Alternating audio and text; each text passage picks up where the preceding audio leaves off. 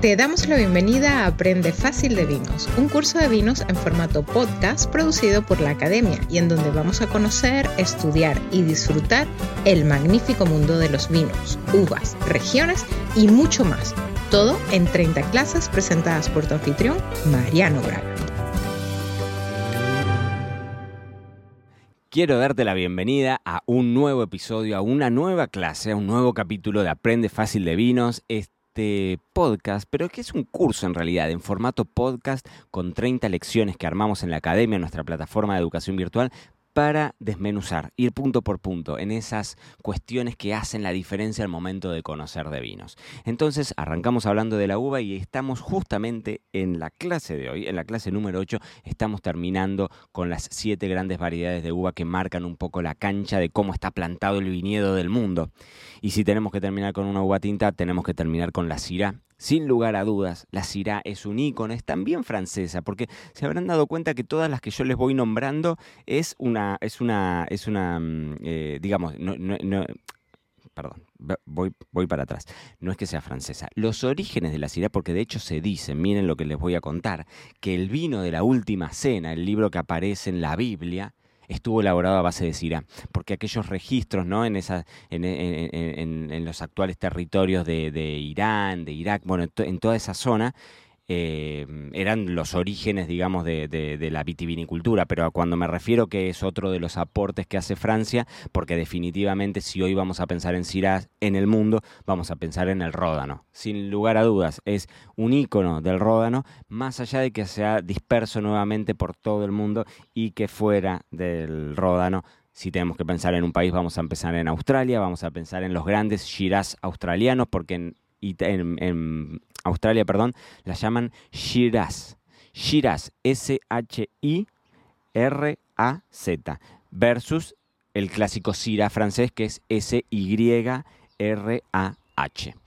Versus Syrah básicamente es la misma variedad de uva, genéticamente es la misma variedad de uva, pero bueno, claramente como hay una impronta muy marcada de la zona y de la climatología y de los clones que se utilizan y demás, cuando hablamos de Syrah en general hablamos del viejo mundo vitivinícola, cuando hablamos de Shiraz hablamos del nuevo mundo vitivinícola. Nuevo mundo es todo lo que venga fuera de Francia, de, de Europa, perdón. Europa es el viejo mundo y todo lo que sea Estados Unidos, Argentina, o sea, Sudamérica, Australia, Nueva Zelanda, eh, Sudáfrica, todo eso le vamos a llamar Nuevo Mundo, ¿no? Y en algún momento había como una distinción entre los vinos del viejo mundo versus los vinos del nuevo mundo. Hoy ya es casi como ridículo hablar de ese tema porque la verdad es que han quedado poco, poco ejemplo de eso. En algún momento hablábamos de esto, ¿no? Vinos tintos súper intensos en el Nuevo Mundo y en cambio en el Viejo Mundo primaba el estilo francés de acidez más marcada por climas más fríos y demás.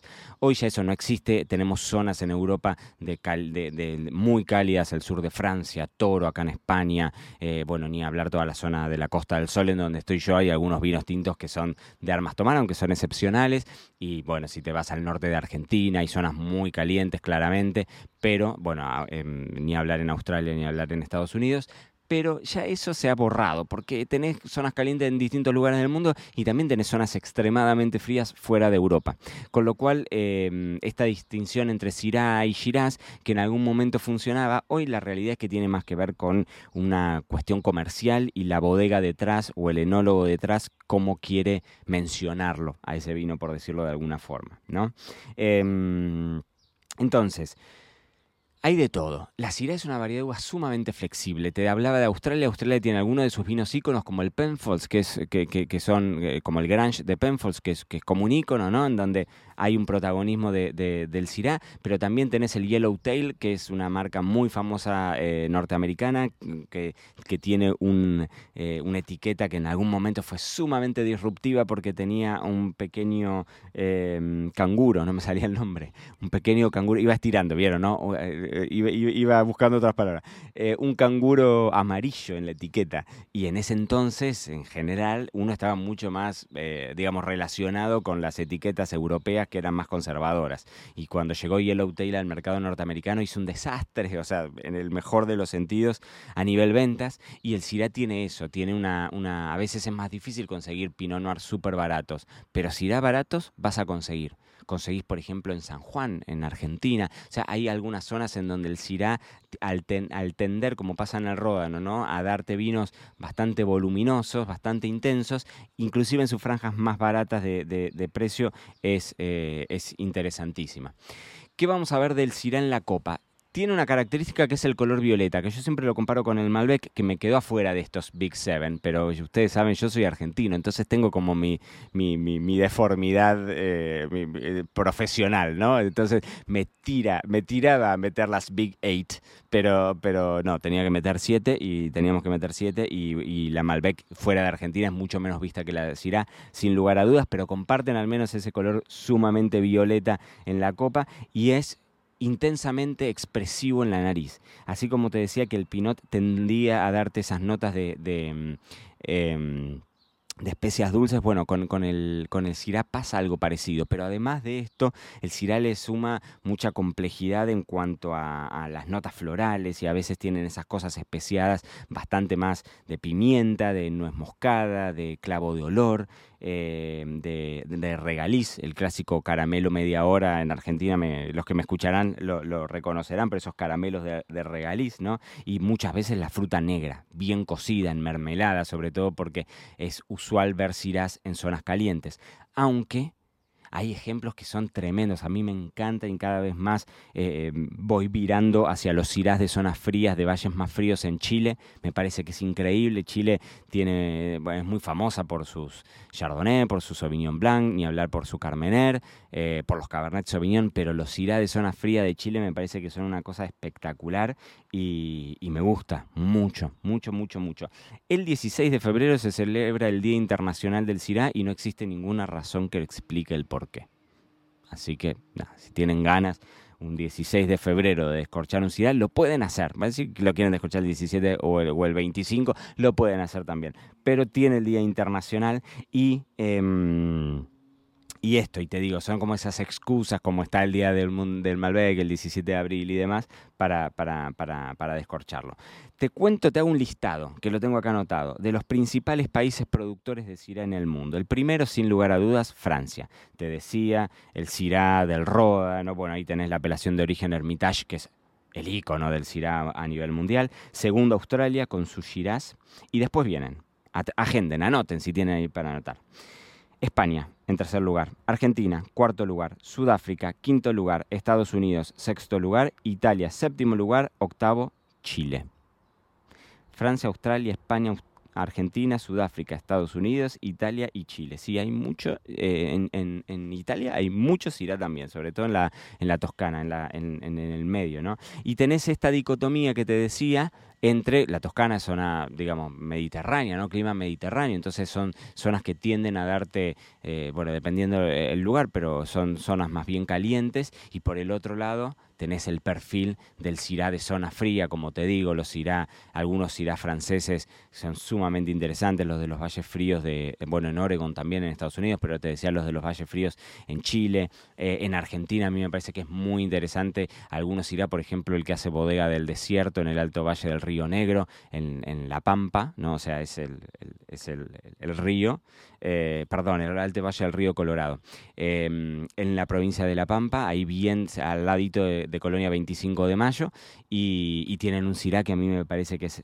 eh, espectacular. Eh, y ni hablar los, los sanjuaninos en Argentina, que son como, como bastante representativos. Pero en definitiva, como te digo, la Syrah es una variedad de uva em, extendida en todos lados, que tenemos esta diversidad que no es tan fácil de ver en, todos los, eh, en todas las variedades de uva, de ver vinos sumamente económicos y algunos de los vinos más caros y más prestigiosos del mundo también se hacen como el Grange o como algunos de los de, los de Hermitage, que son vinos realmente de, de valores estratosféricos y el Syrah tiene toda esa diversidad.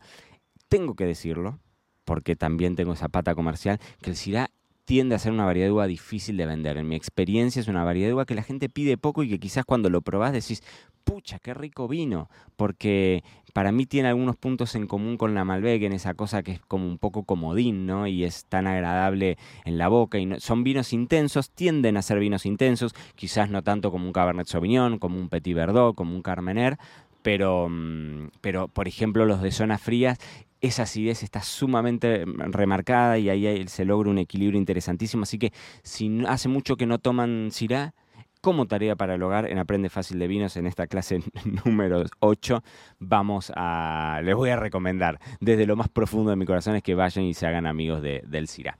Así que dicho esto, cerramos esta primera etapa, este primer, eh, este, este primer bloque de información con las siete grandes variedades de uva que dominan los viñedos del mundo.